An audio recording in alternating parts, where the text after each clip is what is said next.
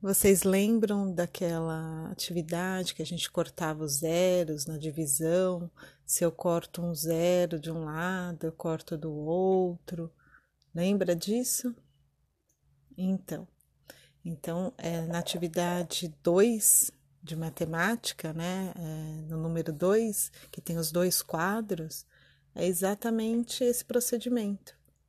Então, se a gente pegar o último, né, que é 98 mil dividido por 2 mil. Se eu cortar os três zeros de 2 mil e cortar os três zeros, eu tenho que cortar, se eu corto três de um lado, eu corto do outro.